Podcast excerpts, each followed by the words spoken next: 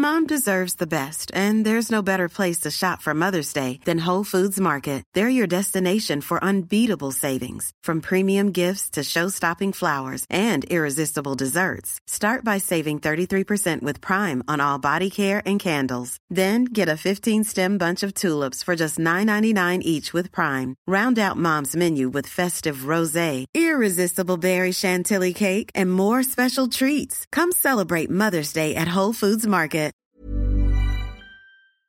Serre, ouvre-moi, ou le chasseur me tuera.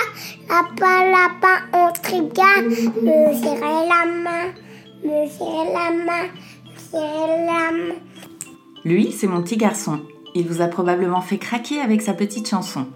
Moi, je suis Shane Love, une maman solo qui a décidé de partir à la rencontre des femmes du monde pour parler sans filtre de la maternité.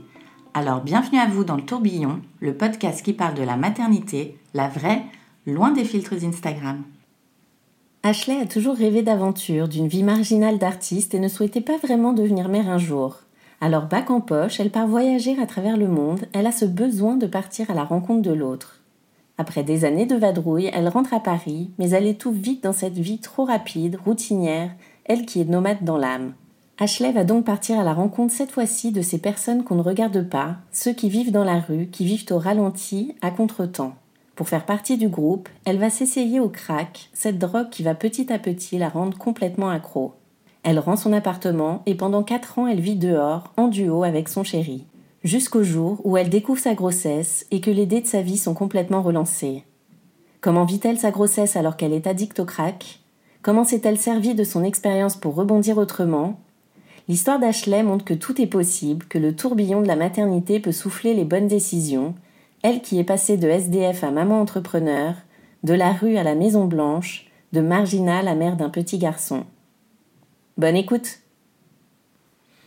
Bonjour Ashley Bonjour Merci de nous raconter ton histoire dans le tourbillon. Merci à toi pour cette invitation. Avec grand plaisir. Alors toi tu es la maman d'un petit garçon, quel âge il a? Il a 5 ans. Ouais.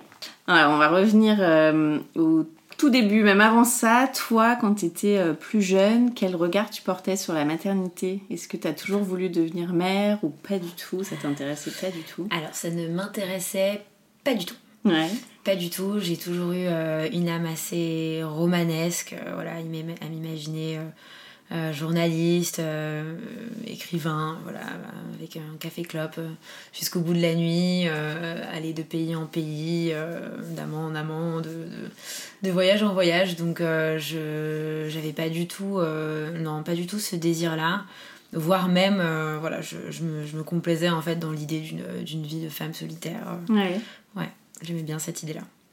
Et t'avais pas de bébé autour de toi ou de petits frères, petites sœurs j'avais. Alors, ma, ma mère euh, s'est remariée quand j'étais assez jeune et a eu une seconde fille euh, avec mon beau-père. Euh, avec qui je m'entendais pas très très bien, bon, classique, hein, parce que mm. voilà, c'était la petite nouvelle. Et mon père, de son côté, lui, avait voilà, une grande famille recomposée avec 5 ou 6 enfants, je pense. Donc j'ai connu un petit peu les deux côtés en faisant des allers-retours. Euh, mais j'ai jamais, euh, en tout cas à, cet âge-là, à l'âge de l'enfance, j'étais assez solitaire en fait comme enfant, assez euh, réservé, hmm. introverti. Ouais. donc j'avais pas, voilà, j'ai pas trop eu ce truc d'apprécier, on va dire, jouer avec les frères et sœurs, etc. C'est pas, pas mon D'accord. Donc toi qui t'imaginais écrivaine, journaliste, du coup tu as fait un parcours scolaire dans ce sens-là? Pas tout à fait non plus. Euh, on, va dire que j'ai, je, je, suis partie déjà, donc moi j'ai été euh, élevée à Ibiza jusqu'à mes 13 ans à peu près. Euh, j'ai décidé ensuite de partir voir si l'herbe était plus verte ailleurs, donc je suis allée vivre chez mon père qui habitait à l'époque à Istanbul, donc j'ai passé deux ans là-bas. Euh, et ensuite, j'ai décidé de partir cette fois-ci euh, seule à, l'internat français, au premier internat français du lycée de Tel Aviv, du lycée français de Tel Aviv. Ok. Euh, où là-bas, j'ai passé pas très très longtemps et j'ai décidé en fait de quitter le lycée et de terminer mon bac en candidat libre parce que j'estimais que, le, que le système scolaire ne, ne me convenait pas en fait, que, que j'avais des capacités mais que le, le, cadre, en tout cas le système qui était proposé n'était pas forcément ce qu'il y avait de mieux pour moi. Donc Et donc j'ai voilà, j'ai passé mon bac toute seule en candidat libre et ensuite bah, une vie de une envie de, de bouger en fait m'a prise plus qu'une envie d'étudier. Ouais, t'avais toujours ce truc d'aventure finalement, solitaire. C'est ça. J'ai toujours eu envie de travailler déjà, plus mhm. qu'étudier. Ouais. Euh, j'avais quand même euh, voilà donc j'ai fini par avoir des très bons résultats à mon bac etc ce qui n'était pas forcément euh, donné au vu des résultats que j'avais avant mais voilà l'idée le, de repartir sur un cursus de 3-4 années même, même l'idée en, toute sincérité de l'inscription qui pour moi était une administration euh, monstrueuse m'a complètement découragée en fait et je me suis dit bah, de toute façon je veux travailler, je veux apprendre sur le tas mm. euh, et donc je suis partie euh, en Australie. Ok. Et donc là, t'as fait quoi là-bas? En Australie, bon, c'était il, y a, il y a une dizaine d'années maintenant, c'était pas encore autant la mode que maintenant, mais je suis arrivée à Sydney et puis. donc là, tu connais personne Je connais. Non, alors j'ai pris un aller simple, je connaissais absolument personne et j'avais une centaine de dollars en poche. En fait, j'avais travaillé pile poil un mois à Paris et je me suis dit, avec un mois de salaire, j'ai de quoi prendre mon billet à 1000 et quelques balles, quoi. Et je me dis, bon, je 150 balles pour arriver là-bas. Sauf que j'avais pas du tout euh, pris en compte le coût, bah oui. le coût de la vie en Australie. Donc en plus, il y avait une inondation, je me rappellerai toute ma vie. Je rentre dans un supermarché et là, je vois un kilo de banane à 22 dollars, le kilo de poulet à 13 dollars. Je me dis, mais qu'est-ce que c'est que ce délire, en fait? euh, donc, euh, donc un peu, un peu une surprise. Puis bon, j'avais quand même aucune expérience professionnelle, donc je commence à aller déposer des CV dans des restos, des trucs comme ça, sauf que personne veut me prendre parce que j'ai pas de, bah, j'ai pas de, j'ai pas d'expérience quoi. Et puis là, je rencontre euh, deux, deux mecs dans une auberge de jeunesse, deux Français, un, un, espèce de, un duo d'enfer avec un grand rebeu et, un petit juif quoi qui étaient ensemble qui étaient vraiment meilleurs potes. Et donc on commence à parler on parle toute la nuit. Ils me racontent qu'ils sont en train de faire un tour du monde euh, et qu'ils ont fait euh, six mois de pause en Australie pour mm. euh, bosser un peu et pour gagner de l'argent. Et, et ils me disent, bon, et toi, tu fais quoi? Je dis, bah, moi, je suis là, quoi. C'est, voilà, c'est, j'ai, pris, j'ai pris une petite bière avec mes derniers copecs. je j'ai plus grand chose et bah écoutez on verra demain quoi. Ils me disent mais nous on a un plan d'enfer. On part dans le nord de l'Australie à Darwin sous les tropiques là. Apparemment il y a un casino qui recrute euh, c'est le début de la saison euh, et en fait on, on passe vraiment toute la soirée on devient enfin on, s'entend super bien. Ils me disent non mais en fait c'est bon on a une solution. Nous on va te prendre ton billet d'avion. Ah tu viens avec nous et en fait, euh, là-bas, on est sûr que tu vas trouver du travail tu parles anglais, français, espagnol. C'est bon, quoi. Donc, viens avec nous, on te paye le billet, on te paye l'hôtel quand t'arrives. Et dès que tu trouves du taf, tu nous rembourses. Et en fait, c'est ce qui s'est passé. Donc, je suis partie avec eux euh, le, lendemain ou le surlendemain, quoi. Ah ouais, incroyable. C'est ça. Et donc, t'arrives là-bas, t'as du travail J'arrive là-bas, j'ai trouvé du travail au casino euh, le, lendemain. Le surlendemain, j'ai trouvé un, taf à midi dans un autre resto. Et le week-end, je travaillais dans un bar en extra. Donc, en très très peu de temps, j'avais bien enfoué les caisses. Ouais. Et, euh, et, je m'y suis vite, euh, je me suis pris au goût de, l'indépendance en fait, tout simplement. Donc j'ai mm. commencé, je faisais que ça en fait, je faisais que de travailler, que, que, que, de travailler. Et j'ai passé quelques mois là-bas. Ouais. T'es resté combien de temps du coup en tout en Australie En tout en Australie, je suis restée deux ans. Ouais. Et après, t'as fait quoi? Après, je suis partie un an en Asie, principalement en Thaïlande et un petit peu en Birmanie. Ok. pareil, bon, j'étais arrivée un petit peu j'ai une problématique d'ennui euh, qui a toujours été un peu le fil conducteur de ma vie. Euh, donc euh, au, bout de, voilà, au bout de deux ans en Australie, j'avais un petit peu l'impression d'avoir fait le tour. Et voilà, sur un coup de tête, je me suis dit, bah, je vais prendre le billet d'avion le moins cher que je trouve pour partir d'Australie. Et donc j'ai atterri en Malaisie. Ok.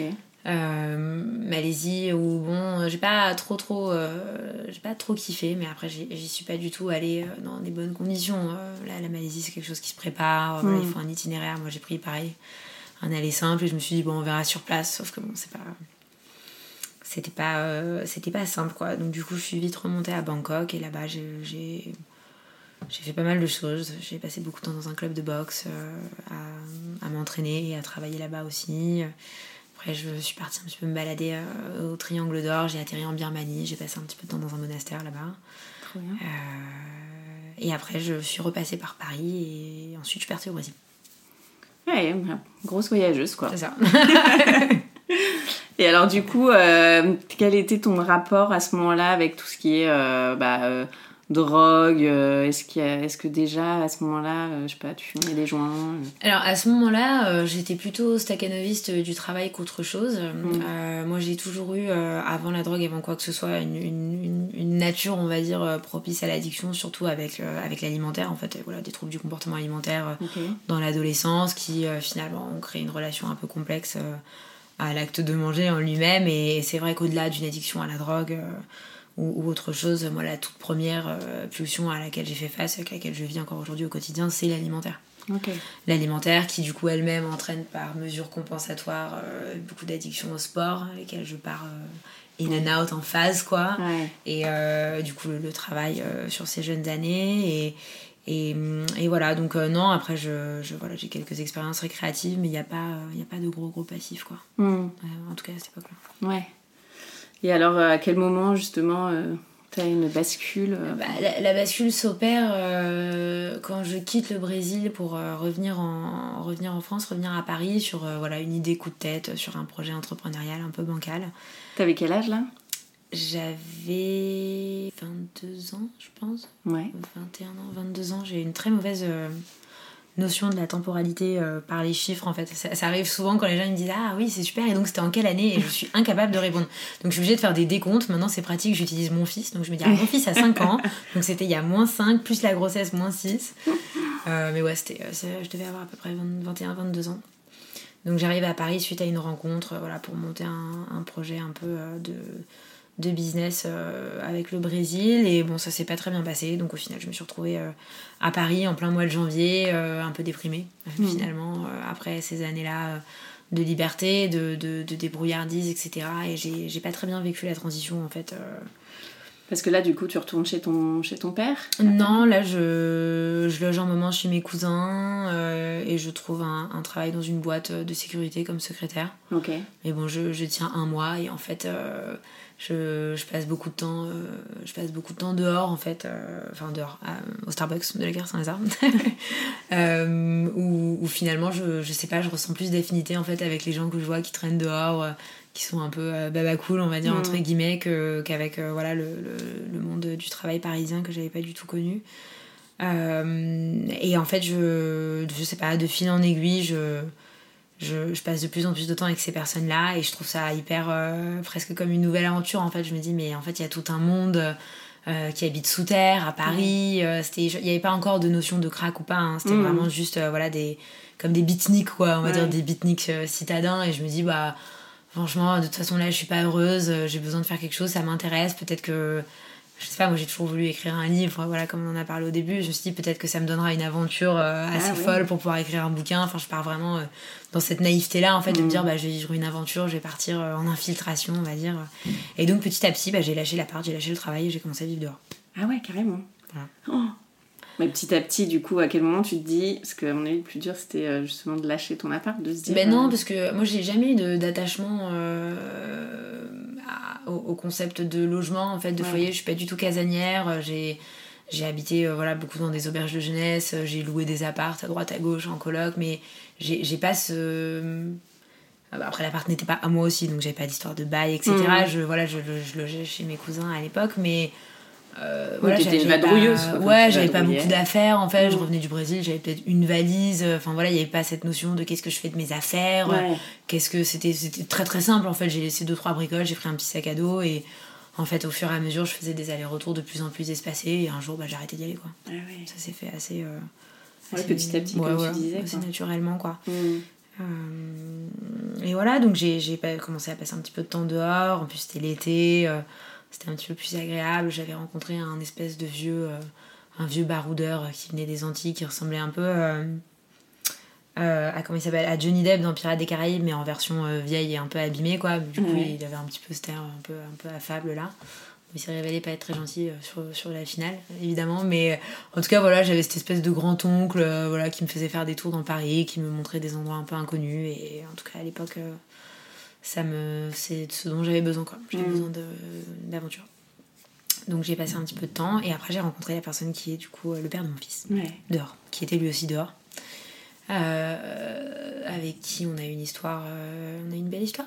On a une vraie histoire d'amour pendant plus de 4 ans. C'est d'ailleurs aussi pour ça que j'ai passé autant de temps dehors.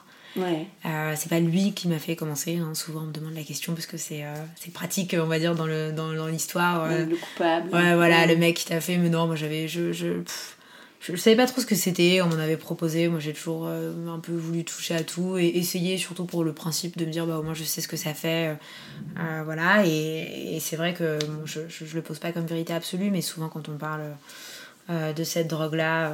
voilà, on imagine, il y a ce mythe de d'être accro dès la toute première prise, comme quoi on peut plus se lever, on peut dans mon expérience personnelle et dans ce que j'ai pu connaître, c'est pas aussi radical que ça. C'est quelque chose qui se construit en fait. C'est comme tout. Donc au début, euh, voilà, c'est surtout pour participer au groupe, pour appartenir en fait. Ouais.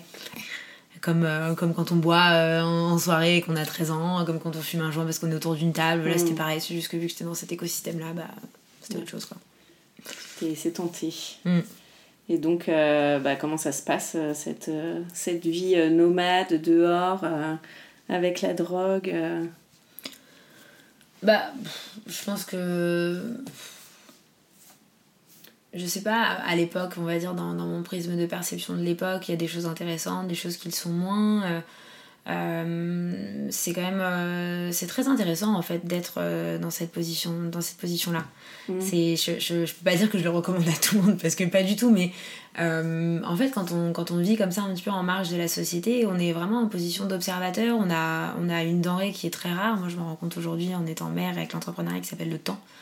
C'est-à-dire qu'on a le temps, on a des journées entières, on n'a pas grand chose à faire à part euh, voilà, trouver un peu à manger, trouver un peu de sous et, éventuellement euh, aller acheter deux trois trucs à consommer. Mais en fait, il y a une espèce de distorsion temporelle, il y a une il y a une baisse euh, voilà, des curseurs de responsabilité. Après, il y a évidemment toute la contrepartie qui est très dure, le froid, trouver des endroits où dormir, la sécurité, la peur, la faim, etc. Bon, je, je pense qu'il suffit de regarder quelqu'un qui vit dehors. Enfin, je, mm. pense, je pense pas que voilà, ce soit très intéressant d'aller dans les détails de, du, du pas cool, quoi. Mais en mm. tout cas, euh, c'est vrai que ouais, c'est c'est particulier. On, on, voit la société, on voit le monde, on voit la ville euh, comme peu de gens la voient finalement. On, est tout le temps présent la nuit, quand il y a des gens qui nettoient. Enfin, moi, ce, ce miracle-là, aujourd'hui, je sais qu'à chaque fois que je me lève un peu tôt et que je vois des éboueurs, que je me réveille avec la ville, est nickel, moi, je sais en fait ce qui s'est passé la nuit. Et mm. je me dis, mais quand même, en fait, tous les soirs, on s'endort et on se rend pas compte que la ville, la nuit, elle, se régénère, elle vit. Enfin, moi, j'ai toujours trouvé ça un peu, euh, un peu extraordinaire, quoi. Donc, euh, c'était c'était une aventure. C'était une vraie aventure. Mm. Et est-ce que tu as senti un moment où, euh, où la drogue prenait peut-être un peu le dessus euh, sur euh, juste appartenir à un groupe, où tu deviens addict justement Ouais, ouais, totalement. bah, ça a vite pris une place assez importante, si ce n'est capitale, hein, dans nos vies, dans notre vie de couple. c'était pour moi bien plus une relation euh, d'amitié profonde en fait que vraiment une relation de couple. Je pense mm. que ça c'est intéressant. J'ai presque fait un enfant avec mon meilleur ami en fait plus qu'avec euh, mon amoureux quoi. Euh, quand on vit dehors en tout cas dans ces conditions là on a plutôt besoin d'un compagnon en fait. C'est comme si on faisait, on faisait la guerre ensemble. C'est mm. comme si c'est quand même plus profond je pense qu'une qu'une relation, il y a une proximité, euh, voilà, même, enfin en termes de, On était tout le temps ensemble en fait, 24 heures sur 24, 7 jours sur 7, il n'y avait pas de téléphone, il n'y avait pas de télé, il n'y avait pas de. Il n'y avait pas de distraction. Ouais, c'est ça, c'est une présence à l'autre, je pense, qui crée un lien qui est d'une densité euh, incroyable en fait. Quand on est ensemble dans ce type de difficulté-là, dans. Euh, je, sais pas, c'est même. Enfin, en termes d'hygiène de, par exemple, d'être aussi proche de quelqu'un dans ces conditions-là, c'est hyper intéressant. Donc. Euh, la drogue forcément a fini par prendre euh, une place assez importante au bout de, la troisième année. Euh, voilà, il y a les, les, dommages qui arrivent sur le cerveau, hein, tout simplement, mm. les, parano, les crises, etc. Donc voilà, puis bon, moi j'étais un petit peu arrivée aussi à bout de de la nouveauté quoi c'est à dire que que ce soit d'habiter à Rio ou, ou d'habiter dehors à Paris moi foncièrement ce que je recherche c'est la nouveauté en fait donc bah même à Paris même dehors l'aventure commençait à, à faner un petit peu ouais et alors, à quel moment tu découvres euh, ta grossesse? Alors, je... la réalité, c'est que c'est lui qui a découvert la grossesse. D'accord. Euh, j'avais décidé en fait euh, qu'on fasse une petite pause de... de Paris. Donc j'avais essayé de l'entraîner en fait pour aller, on habitait toujours dehors, mais d'aller ailleurs en fait, juste pour prendre un peu d'air, voilà, de la drogue de cet écosystème-là. Et la nature fait bien les choses. C'est à ce moment-là, je pense que, que, je suis tombée enceinte. Mm. Et, et, en fait, en revenant, un jour, il me dit, écoute il y a quelque chose, je sais pas, il y a quelque chose qui a changé dans ton odeur. Il me dit, je suis sûre que tu es enceinte. Mm. Et donc je pars faire des examens, etc. effectivement, j'étais euh, bel et bien enceinte. Donc, euh, forte de mes convictions euh, d'adolescente solitaire, je me suis dit, bon, bah, je vais aller me faire avorter. En fait, c'est simple comme bonjour, quoi. La question ne se posait même pas pour moi, quoi. Et bon, bah, petit à petit, euh, alors lui euh, était très très enclin à avoir un enfant, il voulait absolument avoir un enfant, euh, voilà, il n'arrêtait pas de me dire, moi je suis pour être Charlie Ingalls, voilà. Et, et, en fait, je ne saurais pas trop l'expliquer, quoi. Après, il s'est passé quelque chose le jour où je suis partie pour me faire avorter, où j'ai. J'ai pas pu, ça m'a. Je sais pas, c'était pas aligné, en fait, je, je le sentais pas, quoi. T'es allée jusqu'au cabinet ah, euh... J'étais sur le, sur le lit. ah ouais, d'accord. Ouais, j'étais au rendez-vous et là j'ai dit stop. Comme dans les films, là pour le coup on peut le dire. dit, stop. On arrête tout. on arrête tout. là je me suis levée, j'ai couru, mais non. ah ouais. ouais. Et comment ils t'ont reçu d'ailleurs euh, à l'hôpital? J'imagine que tu avais un peu le look euh, justement de la baba cool euh, qui traîne dehors. Bah, euh, alors, euh, bon, je pense que ça, ça se voyait surtout. Euh, bon, j'étais quand même assez maigre. J'avais ouais. une quarantaine de kilos, pas plus. Donc, j'avais. Ouais, je pense que j'avais l'air bien, bien fatiguée. Après, j'ai toujours mis un point d'honneur à rester digne et propre et présentable. Je sais mmh. que j'allais tout le temps voilà, me faire mon chignon, me maquiller. J'essayais de rester quand même. coquette. Fidèle à moi-même, en fait, mmh. même si j'habitais dehors. Euh, donc euh, voilà, mais après c'est surtout que moi j'ai été euh, extrêmement honnête, c'est-à-dire que la nana à partir du moment où je lui ai dit bon, ok on arrête, mais moi voilà, je, tel, est mon, tel est mon passif, telle est mon actualité, s'il y a le moindre risque évidemment sur le développement de l'enfant, je passerai outre ma révélation et je, je, j'arrêterai quand même. Donc, donc voilà, et donc au fur et à mesure d'une discussion, elle m'a dit que si, si j'arrêtais tout, il n'y aurait pas de problème. Donc ça, ouais, ça a été la. C'est le, au même moment, en fait, euh, toi, tu as ouais. analysé toute la situation, en fait. Ouais, euh... C'est ça. C'est ça, c'est ça. Et donc, euh, et donc après, on a planifié d'autres rendez-vous, etc. Et on va dire que je pense que c'est comme. Euh, c'est avoir de la chance ou pas avoir de chance. Il y, a, y avait peut-être une sage-femme qui était un peu plus abrupte qu'une autre, une autre qui était adorable. Il y a l'équipe Elsa qui m'a suivie. Alors je sais pas exactement à quoi tient l'acronyme, mais en gros c'est l'équipe euh, sur place sur, euh, à la maternité de Port-Royal qui accompagne, on va dire, les grossesses un petit peu compliquées, euh, soit par précarité, soit par drogue, etc. Donc non, ils ont, ils ont été super. Ils ont été super, ils ont été très accueillants. Et toi, tu te dis quoi alors au moment où tu dis que tu vas le, le garder Tu retournes dans la rue oui, bah, j'habitais dehors euh, à cette époque-là, donc au début, euh, bon, je me dis surtout, en fait, enfin, euh, c'est même pas, je peux même pas dire je me dis que, parce que ça sous-entend qu'il y a, il y a une marge, mais en fait, de l'ordre de l'évidence, ça s'impose en moi que, en fait, je, je fumerai plus, en fait, c'est fini, quoi. Ah oui. C'est radical, c'est vraiment par, en toute sincérité, plutôt même par par euh, je, je, sais pas si c'est égoïsme le terme correct mais en fait je me disais si tu fais ça ne serait-ce qu'une fois dans tes valeurs en tout cas dans ton code d'honneur de ce que c'est pour toi la responsabilité de porter la vie d'être enceinte d'être une bonne personne concrètement mmh. si tu fais ça ne serait-ce qu'une seule fois tu ne tu pourras plus jamais dormir la nuit en paix en fait et j'ai ce truc là qui est de l'ordre de l'évidence où je me suis dit là si tu veux être ok avec toi-même pour toujours t'as pas le choix en fait. Et ouais. je savais que si. si, si J'arrive même pas à le dire parce que c'était pas possible pour moi en fait de m'imaginer faire ça en étant enceinte en mmh. fait. C'était pas possible. Je, je... Après voilà, j'ai vu beaucoup de personnes, euh, beaucoup de... Enfin beaucoup. J'ai vu quelques nanas euh, enceintes euh, voilà, franchir ce cap là et.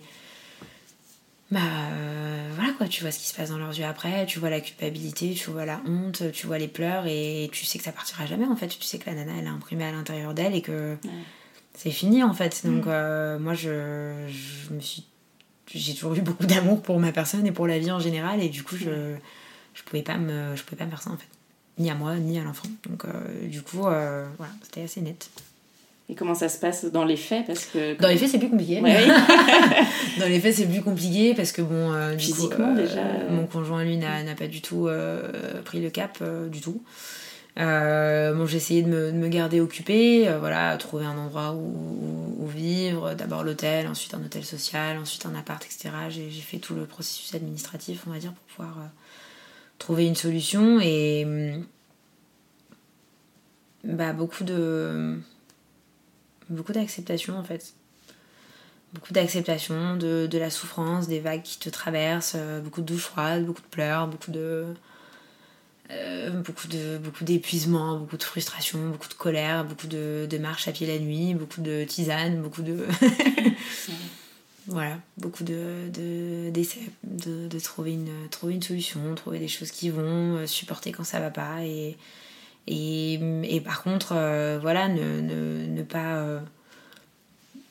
Je pense que ce qui m'a aidé en toute sincérité à cette époque-là aussi, c'est surtout de pas me dire que c'était pour toujours en fait. Hmm. Et c'est vrai qu'aujourd'hui, voilà, surtout cette drogue-là, une image qui est extrêmement terrible, qui est justifiée. Hein. Moi, la première, je, je, suis la première à le dire, mais dans le sens où, euh, voilà, à cette époque-là, moi je me dis, t'as 9 mois à tenir en fait, quoi. T'as 9 mois, 1 an. Euh, euh, une fois que tu peux, ne serait-ce que le mettre chez une babysitter ou quoi, bah t'iras, voilà, même si c'est pour un jour ou quoi. Enfin, je, négocie avec moi-même en fait dans ma tête, quoi. Je passe des je passe des deals, je me dis voilà, je fantasme mon organisation future avec la petite bulle que je peux me faire une fois par mois pour aller assouvir ma pulsion. Enfin, je, je, je, négocie avec moi-même en fait, parce que de toute façon c'était entre moi et moi-même. Donc je me suis dit, bah écoute, oublie la société, oublie ce que les gens pensent de toi toi, fais, fais, donne tout ce que tu peux là pour assurer que cette partie-là est nickel, que t'aies rien à te reprocher, et après tu trouveras des solutions en fait, et après on verra quoi. Et du coup, t'étais entourée quand même pendant ta grossesse, parce que euh, ton entourage était euh, finalement ceux qui vivaient dehors avec toi. T'avais tes parents qui Alors, non, on était, euh, en toute sincérité, on était vraiment en autarcie avec, avec, avec son papa. On était vraiment en bulle, donc j'avais pas trop ce groupe d'amis de la rue, quoi. Mm. Euh, et j'ai repris contact avec, euh, ouais, avec ma famille, mais sur le tard, quand j'étais à 7-8 mois à peu près. D'accord. Une fois que j'avais trouvé un hôtel social, que j'étais un peu plus stable, etc. Là, j'ai annoncé euh, la nouvelle imminente. Comment ils ont réagi Ils connaissaient tout ce que tu vivais en parallèle Oui, alors ça avait fuité par une série de mésaventures, mais ça c'était arrivé à leurs oreilles. Donc euh, bah, il y a eu beaucoup de. ça, dépend des, ça dépend des endroits, mais euh, bah, beaucoup, de, beaucoup de bienveillance, beaucoup d'accueil, euh, beaucoup de crainte aussi, quand même, beaucoup, de, beaucoup de doutes, mm. un peu de jugement. Mais bon, c'est normal. C'est très compliqué en fait quand on, quand on part avec l'idée de base de qu'est-ce que c'est la rue, qu'est-ce que c'est ce truc, ce, ce type de choses là je, à aucun moment je peux leur en vouloir de pas m'avoir dit ah super c'est une super idée quoi. C'est l'idée du siècle là dans ta situation j'aurais pas proposé mieux quoi. C'était normal en fait. Enfin même moi la première euh, voilà tu me dis t'habites dehors tu, tu, fumes du crack depuis 4 ans et mm. tu me dis que t'es enceinte bravo tu mets une médaille quoi. C'était évident qu'ils allaient pas être euh, comment dire à 100% euh, emballés par l'idée mais mais voilà mais bon après ils ont respecté mon choix à plus ou moins grande échelle et et, et ils, ils, ont proposé d'être là, en fait, euh, pour moi, à différentes échelles, pareil, mais, euh, mais bon, moi j'ai quand même, euh, j'ai renoué en tout cas à cette période-là avec eux.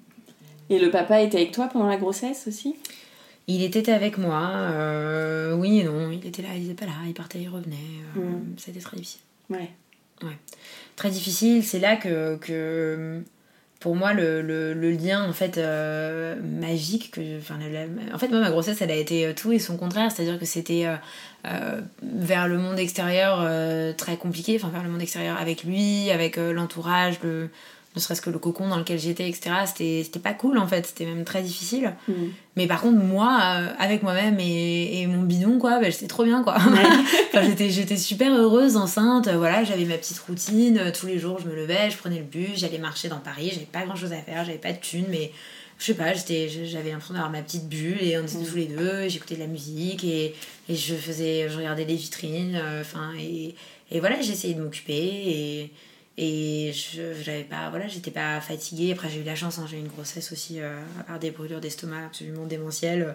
J'ai pas eu de grosses euh, complications. Donc euh, j'ai toujours fait en sorte de rester hyper active T'avais un suivi particulier ou pas du fait Ouais, du coup j'avais des rendez-vous un petit peu plus poussés avec cette équipe-là, avec la sage-femme. Après, bon, pour, pour ce type de substance-là, il n'y a, pas, y a pas de... Il a pas de traitement de substitution en fait. Donc, à part te donner des nicopatchs et éventuellement des décontractants musculaires, euh, pour euh, peut-être t'aider un petit peu à t'endormir, ils, sont un peu limités quoi. Mm. Donc, euh, et c'est là que moi j'ai commencé, avant même d'avoir l'idée de, de Mayadi, de mon entreprise, à, à, bah, rechercher en fait ma propre solution, quoi, aller lire des bouquins, essayer de comprendre comment ça fonctionne dans le cerveau. qu'est-ce qui se passe dans mon corps, qu'est-ce que je peux mettre en place. Ah bah tiens, ils ont fait une étude sur tel et tel truc, bah, je vais essayer de faire pareil pendant une semaine et je vais noter ce qui se passe. De toute façon, j'avais du temps, j'avais rien à faire toute la journée à part à part moto sculpter et, regarder, euh, je me rappelle Dr House sur une télé qui faisait la taille d'un timbre poste, quoi. Donc, euh, voilà, j'ai voilà, appris à, à vraiment euh, essayer de, de, me connaître, de comprendre, d'observer, de, de, calibrer. Et, et, ça a été le début en fait d'une hygiène de vie personnelle vis-à-vis de cette pulsion-là qui finalement m'accompagne encore aujourd'hui et qui est à la racine en fait de ce que j'ai voulu modéliser et ce que j'ai voulu développer dans cette méthode d'accompagnement qu'on propose avec ma boîte Mayadi. C'est vraiment ce truc, cette idée de se dire, en fait, il y a autant de, manières d'être addict, de, de manières d'avoir un problème avec une substance ou avec un comportement qu'il y a de personnes sur Terre finalement. Mm. Qui je suis moi pour, euh, pour dire que, que telle situation sera mieux pour une personne ou que telle recommandation ou tel conseil. Enfin, euh, je pense qu'il faut arrêter euh, cette, cette, idée voilà, de dire bah, trois solutions pour, euh, trois méthodes. Non, en fait, on est tous différents. Il y a certaines personnes qui sont plus mentales, d'autres qui sont plus corporelles, d'autres qui sont plus spirituelles. Peut-être qu'un jour tu es spirituel, le lendemain il t'arrive quelque chose, tu, tu, reviens dans le réel, donc du coup tu as plutôt envie de faire un truc avec ton corps. Enfin, et, et, pour moi, l'intelligence humaine, l'intelligence de guérison qu'on a en fait, de, de d'autogestion qu'on a tous en nous, je pense, en fait, elle vient de ça. Pour moi, elle vient d'avoir cette capacité à s'écouter, à s'accueillir, à s'observer, à se découvrir, à, calibrer au fur et à mesure des choses qui, émergent ou qui changent. Et c'est comme une partie d'échec en fait, c'est-à-dire qu'au fur et à mesure, bah, c'est des parties différentes qui se jouent tous les jours et peut-être mm. qu'on va pas faire les mêmes gestes, on va pas avoir, des fois on va perdre, des fois on va gagner, et des fois on va trouver une stratégie qui marche vachement bien, donc on va la noter dans un cahier, et à chaque fois on va essayer de la refaire. Enfin, il y a toute une. Euh, c'est un art en fait. C'est moi ce que je propose chez Mayadi, c'est un lifestyle et, et c'est vraiment pendant cette grossesse que que si j'ai eu la chance d'avoir le temps, on va dire, et l'espace d'aller euh, approfondir ce type de lifestyle-là, quoi. Ouais, la petite graine était semée euh, aussi pour, euh, pour ce projet-là, quoi. Ouais. Et alors, comment s'est passé l'accouchement, la rencontre avec ton bébé? Est-ce que tu étais accompagnée alors l'accouchement, c'est assez rigolo parce que donc j'étais, j'ai repris contact avec mes grands-parents de qui j'étais assez proche et en fait ils m'ont aidé à obtenir un, un tout petit studio euh, en dehors de Paris. Et en fait, le jour où j'ai signé le bail, j'ai perdu les os. Ok. Donc le message, c'était genre, c'est bon, tu peux venir, on a ce qu'il faut, quoi. on est prêt. on est prêt. Donc, euh, donc bon, je, donc, je suis arrivée à l'hôpital avec mes grands-parents. Euh, et bah, disons que voilà, y il y avait un peu ce ce discours des infirmières qui m'ont dit bon bah c'est ton premier bébé oui bon t'inquiète pas en gros dans deux jours t'es encore là euh, c'est bon quoi. Et donc elle, me laisse un peu dans une pièce euh, et là moi je bah je, je me concentre en fait. Je me concentre je pars euh, je pars en état quasi méditatif en fait vraiment je j'essaye de, de, me concentrer à 2000% sur ce que je ressens, qu'est-ce qui se passe à l'intérieur de moi, au lieu de me dire j'ai mal, je prends, enfin je, mmh. je voulais pas fuir, je voulais être ultra présente en fait et, et là, euh, en fait, je, je, je, du coup, j'étais assez connectée à mon bébé et en fait, je, le sentais euh, vraiment à l'intérieur de moi, quoi. Et, et, et, je, et je lui ai parlé, quoi. Je lui ai dit, c'est bon, viens, en fait, je suis prête, je t'aime, quoi. Vas-y, viens, j'en peux plus que t'arrives, quoi. et et j'ai senti, en fait, c'est j'ai vraiment senti en fait le moment où il a poussé sur ses pieds comme ça, j'ai senti ses jambes se déplier et j'ai fait hop là Je fais ok, et donc là j'ai appuyé sur le bouton pour que les infirmières viennent et tout ça. Et, et pareil, donc la nana elle arrive, elle me fait oui, bon, Madame Taïeb, je vous ai dit que euh, c'est bon, ça fait même pas, une heure que vous êtes là. Euh, euh, j'ai d'autres choses à faire quoi. Je dis non mais là je, je, pense que vraiment il est, je le sens, il est en train de sortir, si vous voulez venez voir quoi. Elle m'a dit bon je vais faire un tout petit tour et je reviens en gros limite pour te faire plaisir quoi. Donc moi je suis là genre ok. Et T'avais pas de péridurale ni rien? Non. Et donc elle arrive, etc. Et, et du coup, euh, et donc elle fait bon, on va voir ça. Et là, elle, elle, elle, enlève le drap, elle fait ah oui, effectivement.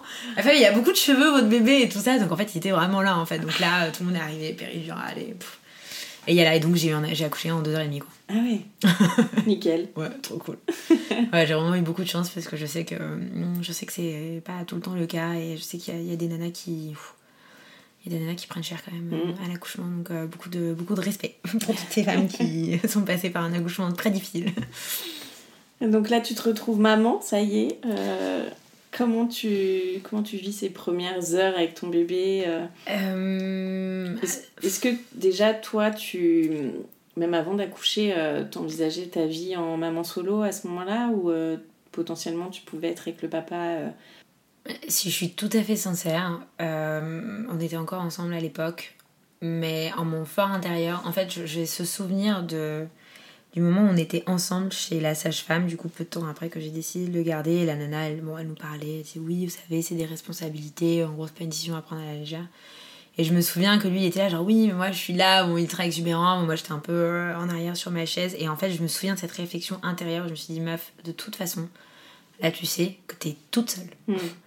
C'est vraiment, tu sais que là, pendant 18 ans, 20 ans, il y a que toi. Je l'entendais parler en fait en arrière-plan, je me disais, bon, c'est super beau, mais tu sais que là, il y a mm. vraiment que toi.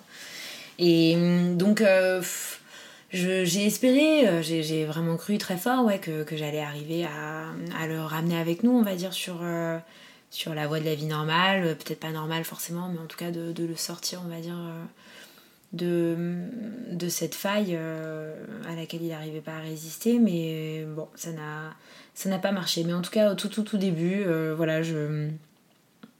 J'essaie ouais, d'imaginer, mais c'est rigolo parce que à partir du moment en fait où il est, il est vraiment arrivé, déjà euh, typiquement moi je sais que naturellement je vais parler en anglais qui est ma langue maternelle et on en avait un petit peu discuté avant et il m'avait dit bah moi je parle pas anglais donc euh, franchement non c'est la première chose en fait qui m'a vraiment mis la, mis la, la, puce, la puce à l'oreille, je pense. Ouais. et, et, donc, avant que le bébé naisse, je me suis dit, oui, bah, en gros, je, je t'aime, euh, vas-y, je vais pas te mettre dans l'embarras à parler une langue que tu comprends pas euh, devant ton enfant. Et en fait, à partir du moment où le bébé il est né, déjà, moi, on me l'a posé dessus et je lui ai parlé naturellement en anglais, donc c'était fini. Et en fait, je me suis dit, mais attends, là l'idée c'est pas de ménager ton ego à toi. C'est moi j'ai la chance de pouvoir lui donner une deuxième langue mm. euh, qui est la langue mondiale. C'est et du coup ça, ça a ouvert la première branche de réflexion de en fait peut-être en fait c'est peut-être pas une, bonne personne pour faire ça en fait le fait que lui il fasse passer son, mm. son épanouissement à lui personnel euh, par rapport à la chance que ça pourrait être pour l'enfant, euh, ça a ouvert en fait toute une série de questionnements que je n'avais pas du tout en fait pendant que j'étais enceinte. Ouais. Euh, et parce que, bah, parce que le, le, la priorité a changé en fait. Mais c'était vraiment radical et je me suis dit, mais, et limite ça a participé un petit peu aussi à la fin, je me suis dit, mais comment est-ce qu'il peut comment est-ce qu'il peut dire une chose pareille en fait quoi. Enfin, quand, quand tu vois la chance que c'est de parler anglais couramment euh, mm. euh, donc voilà donc il y avait plein de petits trucs comme ça euh, mais bon j'avais quand même espoir que, que ça marche qu'on trouve en tout cas chacun notre place et qu'on puisse l'élever ouais. Et alors tu vous rentrez chez vous tous les deux? Comment ça se passe ces premiers jours en tant que maman? Est-ce que tu trouves tout de suite tes marques alors je, je, suis restée je suis restée d'abord chez mes grands-parents je pense pendant un ou deux mois. D'accord j'étais très. Euh, ah bah, j'étais à 200%, hein, de toute façon. Euh, je, je, sais pas, j'ai eu un petit peu de mal peut-être avec les premiers bains, ça me, ça me mm. faisait un petit peu peur, mais sinon. non, sinon c'était hyper naturel. Après, moi j'ai décidé de pas allaiter. Ouais. parce que. Bah, parce que je, je, je, je suis assez sensible en fait sur cette partie-là de mon corps et l'idée en fait, euh, en fait non. Alors ce qui s'est vraiment passé, c'est que quand, le, quand j'ai accouché, et, euh, et qu'ils ont, ont mis le bébé euh, à côté, l'infirmière est arrivée et lui a mis son petit doigt en fait dans la bouche pour, euh, le, pour attendre en fait avant qu'il puisse téter. Et là, elle a voulu retirer son doigt et j'ai vu en fait le bébé se soulever en fait de la force de succion, ok? Donc moi, bon, c'est un podcast pour Nana, j'ai les tétons hyper sensibles en fait, déjà de base. Et quand j'ai vu ça, je me suis dit mais no way. Ça va pas marcher en fait les mecs quoi. Genre je, je, je t'aime je, là je, je tout pour toi mais là on, on part tout droit vers, euh, vers la catastrophe. Dès que je voyais ce bébé qui était en lévitation accroché à un petit doigt d'une infirmière. Je pensais à mes pauvres tétons qui sortent une fois sur deux euh, quand il fait beau quoi. Je me suis dit bon assume, t'es une femme moderne, tu feras tout au biberon, personne n'en est mort, oui, il aura pas les anticorps de ce que tu veux, mais c'est pas grave. Et du coup, j'ai pris la décision de, de passer au biberon. Et, ça s'est très bien passé, je regrette absolument pas d'ailleurs. mais euh, voilà, donc j'ai pas allaité, mais, euh, mais ouais, ouais, non, c'était euh, c'était c'était assez naturel, c'était un vrai bonheur. et je regrettais juste de pas être seule avec lui en fait. ouais. Et alors quand vous êtes rentrés tous les deux? Ensuite, on a, bah, la, la, vie a repris, donc moi j'ai retrouvé du travail dans une start-up, donc bon, c'était un peu quand même le choc des cultures, après 4 ans dehors, de recommencer à travailler dans une start-up euh, en plein Paris, euh, en mode start-up nation, etc. C'était euh, plus le bébé qui faisait passer nuit pour le coup, plus le, conjoint à gérer qui était encore pas du tout dans le mood, etc. j'ai pas tenu très très longtemps, quoi. J'ai tenu deux mois et, et, et j'étais vraiment à bout déjà de fatigue, de fatigue nerveuse, quoi. Mhm. Et après, j'ai eu un, j'ai fait une, une, belle rencontre dans cette start-up où je bossais avec une nana qui, à qui j'ai dit il faut absolument que je parte de Paris, quoi. Ouais. J'en peux plus en fait, c'est trop dur. Ouais. Et elle m'a dit bah moi j'ai mon appartement à Montpellier, si tu veux je, je, te le mets de côté, je te le loue, là j'allais le remettre en location. Et du coup j'ai pris tout le monde et on est parti à Montpellier. D'accord. Avec le papa aussi? Avec le papa aussi, je l'ai quitté une semaine après d'arriver à Montpellier. Est-ce que euh, tu as eu des... Parce que là ton enfant n'était plus dans ton corps, donc potentiellement tu pouvais reprendre... Euh, c'est ça. La drogue. Est-ce que tu as eu euh, des, bah, soit des rechutes ou soit des envies très fortes Ouais, ouais, bah alors j'ai eu des envies très fortes, effectivement. Euh, je, je, trouve que le mot rechute est un peu. Euh, pareil, fait partie du type de vocabulaire. Après, on n'en a pas d'autres hein, à disposition, mm. donc j'entends, mais. Dur. Justement, je trouve que quand on, quand on, quand on dit à quelqu'un qui fait une rechute, bon, ça veut dire qu'il a chuté, ça veut dire que mm. c'est euh, évidemment, de toute façon, ça faisait partie du deal que j'avais passé avec moi-même. Après, j'ai quand même attendu euh, d'être vraiment, vraiment stabilisée. Euh, dans le sens où voilà, le petit avait un an, j'avais une place en crèche toute la semaine, j'avais une babysitter.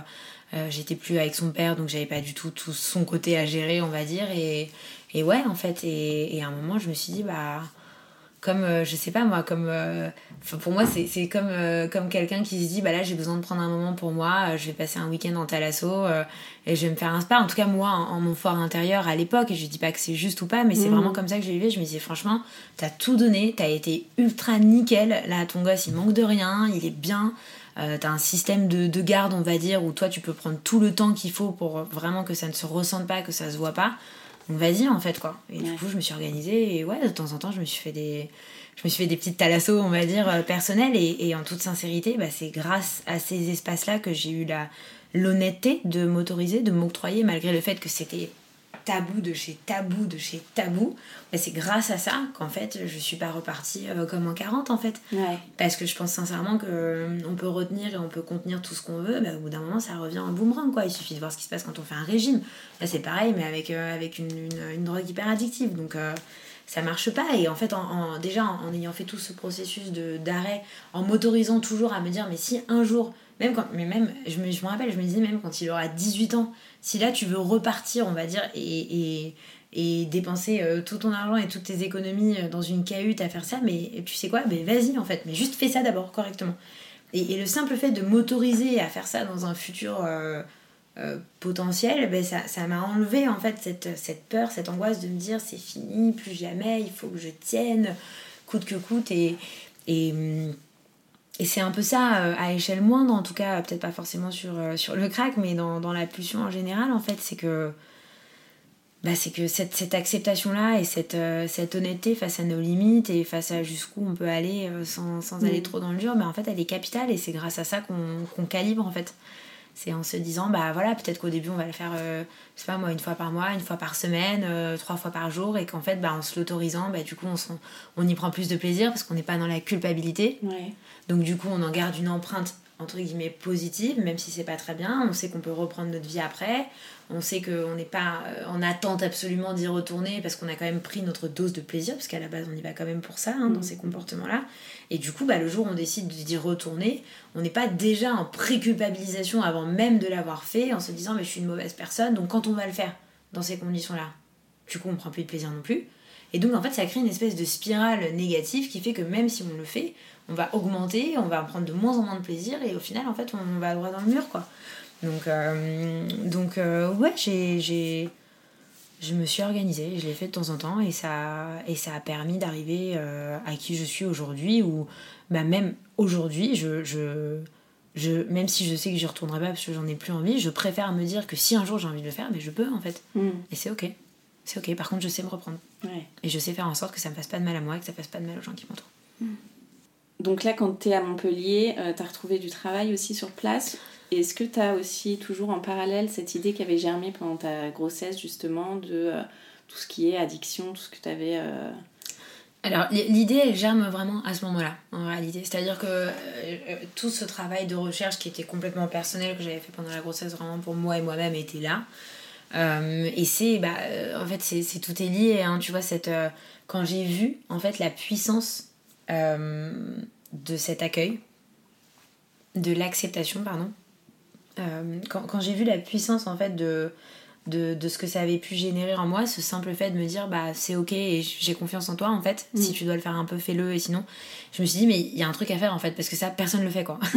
personne le fait, personne n'ose le dire, personne n'oserait ne serait-ce qu'imaginer que c'est possible et pourtant je sais pas pourquoi mais j'étais persuadée que c'était ça la clé en fait de s'autoriser en fait à peut-être y aller et au lieu de, de, de parler que de sevrage, d'interdiction totale et absolue et, et j'ai voulu creuser en fait ce truc là parce que moi ça a été ma clé en fait. Ça a été mm. mon, déclic à moi ma solution elle a été là en fait. Elle a été dans dans en fait fais-toi confiance et trouve ce qui marche pour toi en fait.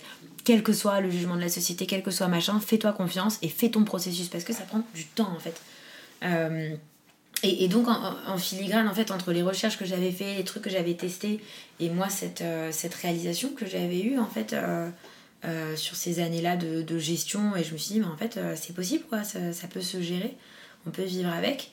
Euh, je me suis dit, bah là, il faut faire quelque chose, en fait, il faut, faut, partager. Et c'est là que ça a commencé. Donc au début, je suis partie à la bibliothèque avec euh, l'entrepreneuriat pour les nuls. Euh, j'ai fait des formations Pôle emploi sur la création d'entreprise, mais bon, j'arrivais vraiment de, de, zéro, quoi. Et j'ai rencontré par hasard quelques personnes d'un de, d'un incubateur qui s'appelle Les Déterminés, qui est un incubateur extraordinaire, fondé par des personnes vraiment géniales, qui, donne, qui fait des formations de six mois gratuites à l'entrepreneuriat où on nous met tout un tas d'intervenants qui vont vraiment nous donner toutes les bases pour pouvoir euh, nous lancer. Et, et, donc voilà, j'ai suivi euh, cette formation-là et, et, de fil en aiguille, l'idée, le, hein, on était encore au stade de l'idée, s'est mmh. développée et s'est construite à ce niveau-là. Et donc aujourd'hui, tu as créé donc, la plateforme, enfin c'est encore en, ça va sortir quoi, en janvier. Alors la sortie prévue du, du premier programme, donc, euh, donc ça s'appelle Mayadi, hein, c'est vraiment une, une, une plateforme qui porte en fait cette, euh, cette méthodologie qui est devenue vraiment un modèle d'accompagnement assez universel. Moi je suis partie de cette expérience-là dont on a parlé ensemble qui est quand même assez empirique et qui est mis de rien aussi très personnel. J'ai bien conscience que mm. ce dont je parle évidemment ne, ne, ne m'est propre qu'à moi-même en fait. Donc j'ai j'ai confronté ça voilà, à différents spécialistes, à différents domaines thérapeutiques, euh, à la science cognitive, pour justement pour densifier, pour étoffer cette base d'expérimentation empirique et en fait euh, vraiment créer un modèle qui soit euh, adapté, on va dire, à, l'humanité en tant que telle. Donc, donc la, plateforme s'appelle Mayadi et, et, de cette modèle en fait vont découler des programmes d'accompagnement qui vont avoir une typologie chacun. Donc le premier qu'on lance euh, parle de la, la, pulsion addictive euh, à, l'alimentaire, à l'acte de manger. En France, on parle beaucoup de TCA, de troubles du comportement alimentaire. C'est comme l'addiction, je pense que c'est un tout petit peu réducteur. Aujourd'hui, il y a énormément de nuances euh, dans, dans, la manière dont on peut avoir une relation problématique avec, avec la gestion d'une pulsion à la nourriture. Quoi. Ça peut être un contrôle excessif de la nourriture, manger bio, manger, euh, manger X, manger Y, ne manger que ceci, euh, compensé par un excès de sport ou des mesures un peu purgatives. Ça peut être une restriction mentale avec parfois des crises la nuit, des grignotages la journée ou juste du sucre une fois par mois. Enfin, pareil, c'est comme l'addiction, en fait, c'est propre à chacun, mais je pense qu'il y a il y a une vraie pulsion en tout cas qui elle entraîne à des comportements problématiques autour de la sphère de l'alimentaire donc on a voulu vraiment voilà, appeler ça euh, pulsion alimentaire et, pas, trop du comportement alimentaire. Euh, et ce premier programme-là sera disponible sur la plateforme et sort euh, effectivement en janvier, et si tout se passe bien.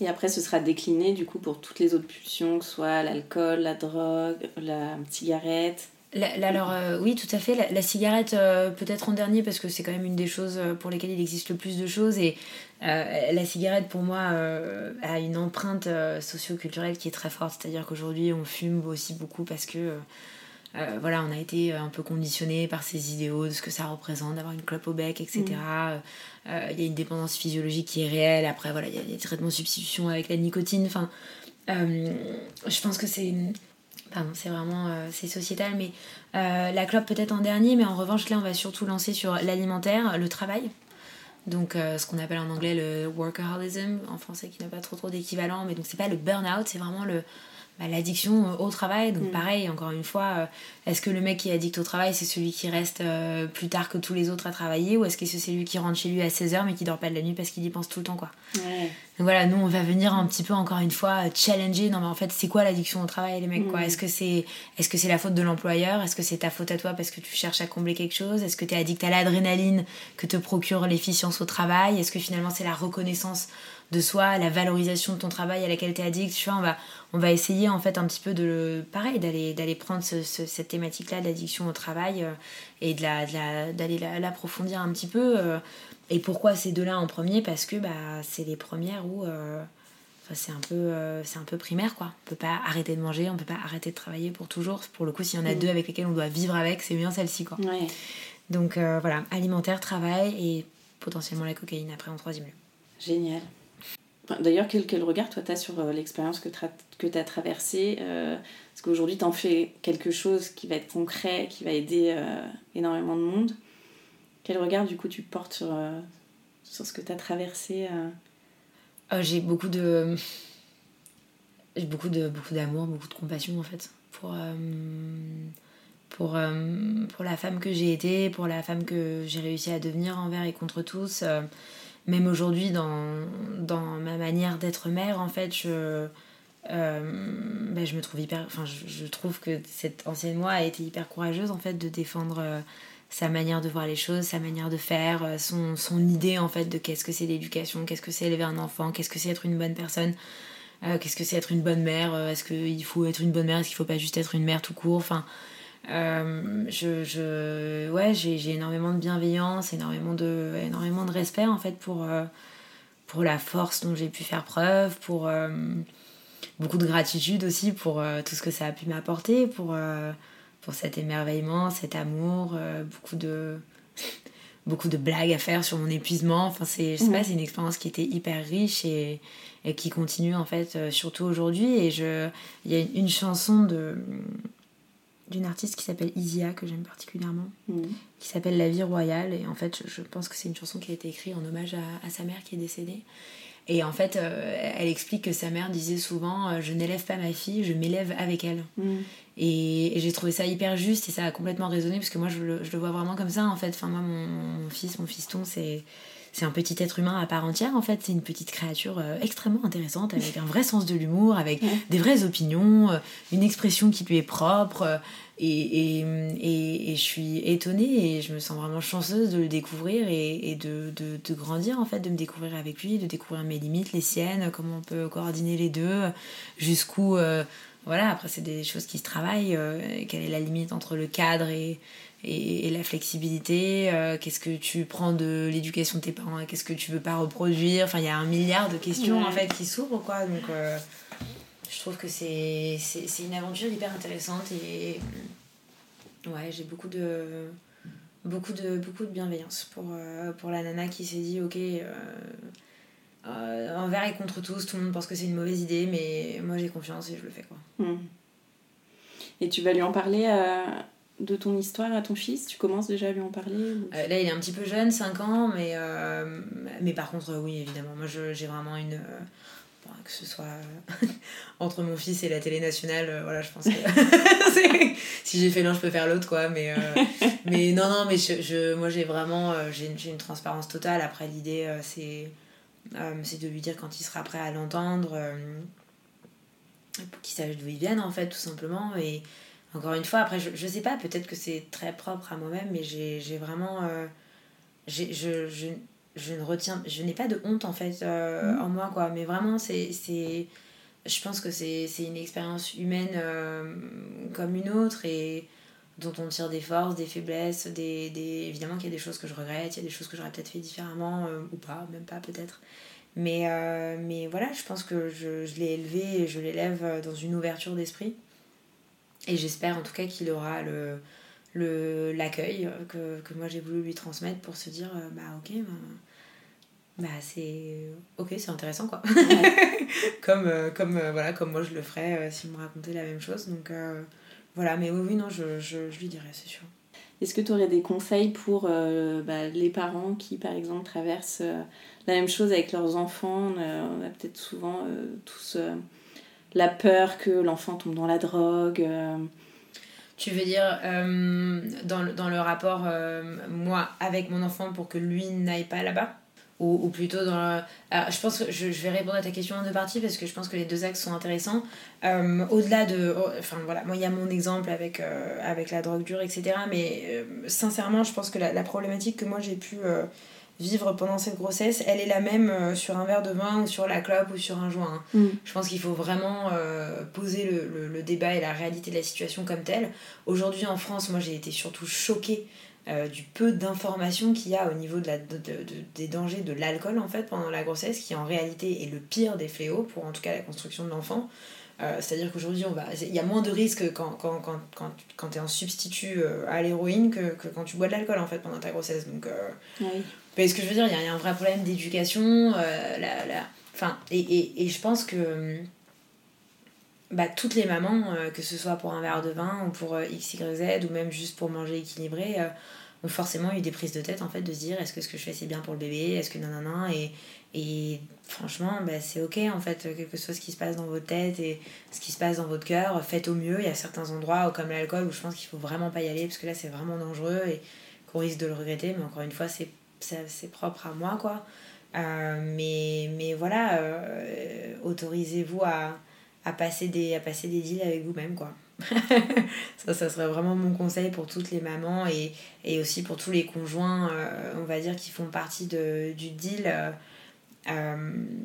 sincèrement, pour l'avoir vécu sur quelque chose qui était peut-être plus difficile, mais euh, une femme enceinte euh, reste une femme, reste pleine d'amour, pleine de bienveillance, pleine d'accueil et pleine de concessions. Donc peut-être qu'elle va vous dire oui, ça me dérange pas euh, que tu fumes à la fenêtre, ça me dérange pas que, que tu sois en train de boire une bouteille de vin devant moi ou quoi que ce soit, mais en fait peut-être qu'au fond ça la fait chier quoi. peut-être qu'au fond c'est très difficile et si voilà, si soit vous avez le l'ouverture et, et la relation assez, assez fluide avec l'autre personne pour lui dire franchement je suis désolée mais je préfère éviter le moins possible tout type de stimuli parce que c'est désagréable pour moi mais ça veut pas dire que je te laisse pas faire ce que tu veux et, et tu peux aller avec tes potes tu peux faire ce que tu veux mais s'il te plaît c'est trop dur pour moi ou en tout cas ça me provoque quelque chose qui est pas agréable et c'est ok en fait il faut le poser parce que sinon l'autre personne ne peut pas le savoir Ouais. et, et, et si c'est pas possible du tout, bah, de le dire aussi en fait, euh, et et à soi-même, de, de se le dire à soi-même. Si, euh, si c'est trop dur, bah, on n'y va pas en fait. On va pas à un dîner entre potes, à un cocktail, on va pas euh, à faire, euh, faire une soirée cinéma chez nos amis qui fument joint sur joint si nous on n'en fume plus ou qu'on veut pas en fumer. Enfin, il faut aussi euh, poser ses propres limites en fait, savoir jusqu'où on est prêt à aller, jusqu'où le, le des fois c'est c'est pas tout de tenir en fait, il faut aussi se ménager quoi. L'idée c'est pas de tenir dans la souffrance donc essayez de d'accommoder du mieux possible votre environnement et votre contexte et, et vos limites pour que ce soit le plus fluide possible. Et ensuite, alors par rapport à l'enfant, euh, pff, là non, moi j'ai aucun conseil. Moi j'ai fait les, j'ai quand même fait les 400 coups, donc euh, si j'essaye de le mettre dans l'autre sens, qu'est-ce que mes parents auraient peut-être pu me dire qui aurait pu rien? Ouais. ça fait partie du, du processus de chacun. Je, je pense vraiment que on, peut s'inspirer des, modèles euh, des modèles des pays euh, comme la Hollande, comme la Suède, etc., qui sont ou du Canada même, qui sont très très avancés par rapport euh, à nous en France sur la manière dont on communique sur ces choses-là, sur le, le fait de, bah, quitte à le faire, faites-le en sécurité, adopter des bonnes pratiques. Euh, on va pas ne pas en parler parce que c'est tabou, on va plutôt bien en parler, comme ça vous savez exactement à quoi vous avez affaire, quels sont les effets, qu'est-ce qu'il faut faire si un ami dans votre entourage euh, le vit mal, etc. Enfin, en fait, eux, c'est bon, ils ont compris quoi. Ça fait partie de notre quotidien. De toute façon, aujourd'hui, si vous avez Netflix, mais vos enfants, il suffit qu'ils regardent une série pour qu'ils connaissent 4 des 5 drogues les plus consommées sur Terre et qui voient plein de gens avec des verres de whisky. Donc c'est évident qu'ils vont forcément aller voir un truc ou un autre. C'est, c'est obligatoire en fait. Donc. euh, voilà, soit on, on- on part du principe où on se dit ok bah j'accepte que, que mon enfant est une personne à part entière et qu'il ira faire son chemin. Peut-être que ça l'intéressera pas du tout, peut-être que il va adorer ça, peut-être que je suis fumeuse qu'il le sera pas. On s'en fout en fait et on sait pas. Mm. Mais en tout cas de se dire que il y aura une partie du cheminement qu'on ne maîtrisera pas et qui ne dépendra pas non plus de l'éducation qu'on lui a donnée. Parce qu'il y a aussi son écosystème, il y a sa personnalité, il y a les choses qu'il va traverser, et ça c'est ok, c'est comme ça. Et en fait, de- d'essayer de, dans une éducation globale, hors du faisceau de qu'est-ce que je peux lui apprendre pour qu'il pour qu'il tombe pas dans la drogue, de l'éduquer en fait à être une personne éveillée, tout simplement quoi. De l'éduquer à être quelqu'un qui est en conscience, euh, qui, qui, qui est sûr de lui, dans, qui est capable de poser ses propres limites, qui est papa- capable d'expérimenter sans euh, partir en plus avec l'eau du bain de tout le monde. Enfin, pour moi, c'est ça en fait. euh, faire en sorte qu'un enfant euh, ne tombe pas dans la drogue, c'est pas lui dire fais-le ou fais-le pas, c'est c'est faire en sorte qu'il ait les capacités. Euh, parallèles, on va dire transversales, à avoir du discernement, à pouvoir prendre des bonnes décisions, à, à se sentir assez aimé et assez en sécurité pour en parler autour de lui s'il sent qu'il dérape un petit peu, peut-être pas à ses parents, mais en tout cas à ses amis. Ou, enfin, vous voyez, c'est un ensemble pour moi de, de, de comportements et de, et de principes voilà, de, de, de vie, d'amour de, soi, de, de, respect et d'amour de la vie qu'on peut inculquer qui, je pense, en tout cas sur, euh, sur la globalité d'une enfance et à l'adolescence, peuvent en fait donner une base solide euh, sur laquelle ils peuvent s'appuyer pendant leur expérimentation qui arrivera forcément en fait. Ouais. Je le verrais plutôt comme ça. Mais c'est vraiment, encore une fois, euh, hypothétique et personnel. Bon, je tiens à préciser que cette meuf était à l'Elysée, à la Maison Blanche. Faut quand même le dire. Hein. ouais. C'est vrai, tout à fait. Alors, euh, j'ai pas partagé ma vision euh, périphérique de l'éducation euh, là-bas, mais grâce au déterminé, on a eu la chance d'être reçus. On a été cinq entrepreneurs à remporter un concours. On a été reçus à l'Élysée par Marlène Schiappa, à qui on a exposé nos, projets respectifs. Et ensuite à Washington, à la Maison Blanche. Donc, on a fait voilà, une grande réunion de présentation de nos projets. La porte est ouverte aux États-Unis. Écoutez, un jour peut-être. Ouais. Incroyable, t'imagines ah, oh. Et alors, qu'est-ce que ça a changé pour toi, euh, la maternité? La maternité, pour moi, ça... Bah, ça a tout changé, quoi. Ça a vraiment tout changé. Ça a changé euh, euh, mon rapport au temps, mon rapport à l'énergie, mon rapport à la responsabilité, mon rapport à la solitude, mon rapport à l'amour mon rapport à moi-même, euh, mon rapport à la société, ça a vraiment. Euh, ça a un peu tout. Euh, je peux pas dire bousculé ou retourné parce que c'est faux, mais en tout cas, ça m'a amené à une, recalibration de tous ces paramètres. C'est-à-dire que j'ai été obligée de repasser par tous ces trucs-là un par un en me disant Ok, là, tu peux plus te comporter comme tu te comportais avant, ou en tout cas, tu peux plus réfléchir comme tu réfléchissais avant parce que ça marche plus. Donc, reprends en compte en fait tes paramètres en prenant le nouveau paramètre en compte. Et hum, ça m'a amené beaucoup de hum, beaucoup d'humilité, je pense. Euh, beaucoup d'humilité euh, bah d'apprendre en fait euh, d'un enfant. Mm. Parce que je pense qu'un enfant vous apprend autant de choses que vous lui apprenez. ça m'a ça poussé à travailler ma capacité d'écoute. ça m'a poussé à, voilà, à, essayer de, d'effacer mon ego euh, au maximum en fait pour prendre des décisions avec le cœur, avec, avec les tripes et pas forcément euh, d'imposer mon modèle de la réalité sur un enfant. La difficulté elle est toujours de se dire est-ce que, est-ce que je lui impose mon modèle de la réalité parce que c'est ce que je veux ou est-ce que c'est parce que c'est juste? Donc ça m'a entraîné à travailler ma justesse, en tout cas à essayer de travailler ma justesse dans la prise des décisions. Euh, ça m'a ça m'a forcé à avoir un cadre, à avoir une stabilité, moi qui est mm. toujours déménager, habiter à droite à gauche, euh, là euh, c'est fini en fait. Euh, cet enfant a besoin d'un foyer, a besoin d'une maison, a besoin d'une routine. Donc ça m'a finalement en fait amené moi à titre personnel à confronter mes plus grandes peurs. Donc là ça, ça peut avoir l'air un peu ridicule de dire que ma plus grande peur c'est la routine, mais bon c'est un peu le cas. mais c'est quand même une sacrée aventure.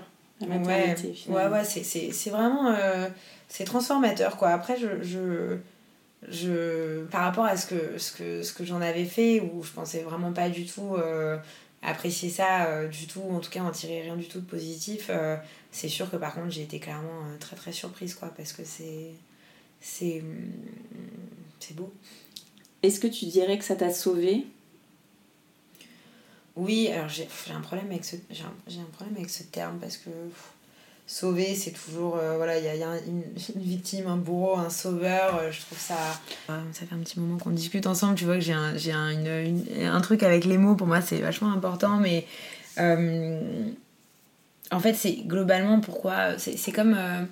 en fait, pour moi, soit on travaille ou on, on fonctionne en allant sur les peurs en travaillant globalement sur une palette de mots, de comportements qui sont un peu de l'ordre de la peur, de l'anxiété, de la négativité, ou soit on essaye d'aller de l'autre côté, alors ça fait un peu perché, mais sur l'amour, quoi. Mm.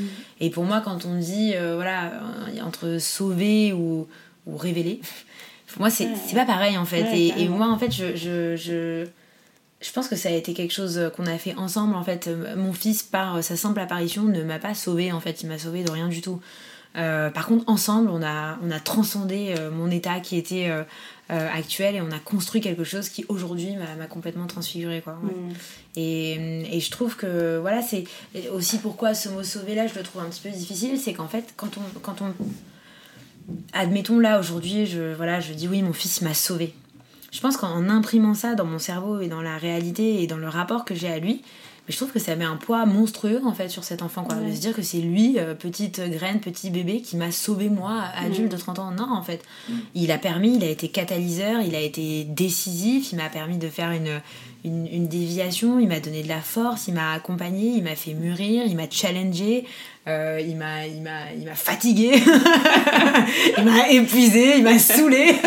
C'est bon on en a tout eu quoi. Mais mais en fait il m'a il m'a surtout fait grandir en fait quoi. Il m'a il m'a proposé un élan de vie il m'a proposé une, une opportunité qu'on a pu saisir ensemble. Vous voyez je trouve que c'est c'est plus juste et ça remet en fait la juste place aux deux personnes parce que je pense que de la même manière qu'un enfant ne sauve pas un parent un parent ne sauve pas un enfant en fait. C'est c'est une relation qui est à 50 50 quoi.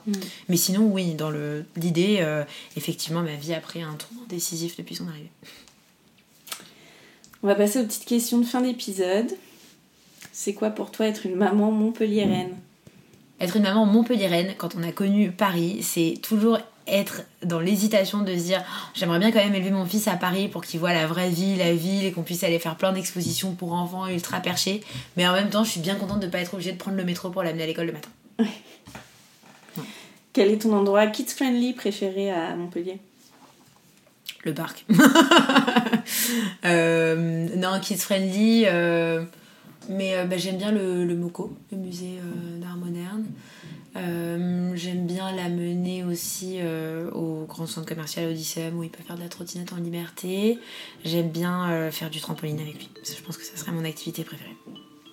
Et quels sont tes projets rien que pour toi et ce prévu en famille? Alors, mes projets, rien que pour moi, euh, dormir. je pense que là, c'est quel que soit le, moment de, de, temps que j'ai euh, face à moi, euh, j'ai beaucoup de sommeil à rattraper. non, des projets personnels, bah, moi je suis très très concentrée sur le professionnel. voilà, on a un livre aussi qui sera publié et sorti en mars. Euh, et j'aimerais bien euh, peut-être retourner en Israël pour euh, voir ma famille avec mon fiston. Projet familial, je pense que mon fils a un attrait particulier pour la trompette. Donc j'espère qu'il va pouvoir commencer à prendre des cours de trompette pour le régal de mes oreilles en début d'année prochaine. Voilà. et eh ben, bonne chance. Ben oui, merci. C'était ça ou la batterie, le piano. Je me suis dit, bon, le piano, on habite au cinquième étage, ça va être un peu compliqué. la batterie, ça va être encore pire. Donc voilà j'ai opté pour euh, la trompette. merci beaucoup, Ashley. Mais merci à toi pour ton accueil et ta bienveillance. Un grand merci d'avoir écouté le tourbillon et si cet épisode vous a plu, n'hésitez pas à mettre un avis sur votre application podcast et à en parler autour de vous. Cela m'aidera beaucoup. Et pour que l'on puisse échanger ensemble sur tous ces sujets de maternité, abonnez-vous au compte Instagram Le Tourbillon Podcast. Et moi, je vous donne rendez-vous mardi prochain pour un nouvel épisode qui parle de la maternité, la vraie.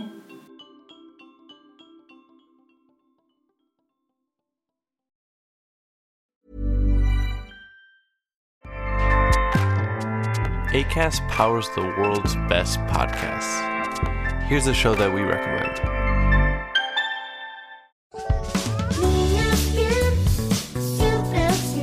Hi, I'm Ando. And I'm Fer. And we host Niñas, Niñas Bien podcast. We want to invite you to listen to our show. Niñas Bien means good girls in Spanish, but you have to know that this is not a podcast for good girls. Or for girls at all. It is a comedy podcast, so everyone is welcome to listen. We talk about sex, relationships, technology. We recommend movies and TV shows and discuss pop culture in general. And there is Chisme Ajeno too.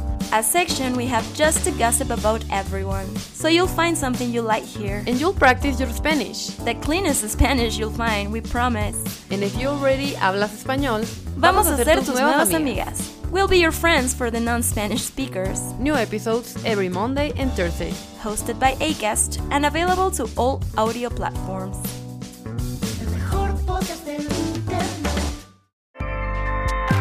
ACAST helps creators launch, grow, and monetize their podcasts everywhere. ACAST.com.